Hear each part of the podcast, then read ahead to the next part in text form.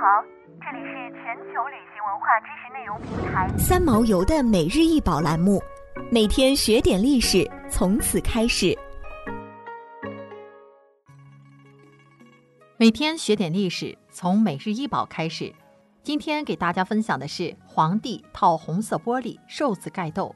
高十七厘米，口径十五厘米，盖斗以黄色玻璃为胎，外套红色玻璃为图案。全器由三部分组成，上部为一个带盖的扁圆形盒，以缠枝莲纹和团寿字为饰；中部为圆形立柱，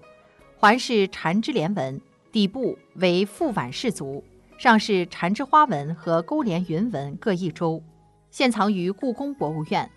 这件文物属于玻璃器的一种。玻璃器在明清时期又称为料器。考古发现，中国最早的玻璃器是在西周时期。虽然中国的玻璃制造工艺已有两千多年的悠久历史，但在清代以前一直处于缓慢的发展状态。清初，当欧洲制造的晶莹的玻璃制品传入我国后，乐于接受外来科学技术的康熙皇帝决心生产和制造中国自己的优质玻璃器。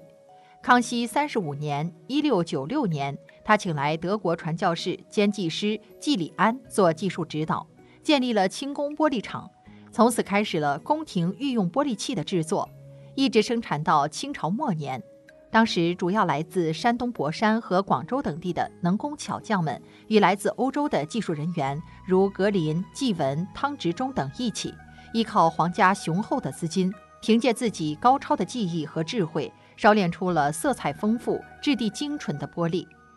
皇帝套红色玻璃寿字盖斗，器形周正，纹饰则为清代风格。是由清宫造办处玻璃厂所造，造型由商周时期的青铜豆演变而来。青铜豆是一种盛肉食的礼器，它既可以用来盛放干食，如煮好的肉类，也可盛放调好的汤汁，如羹类等。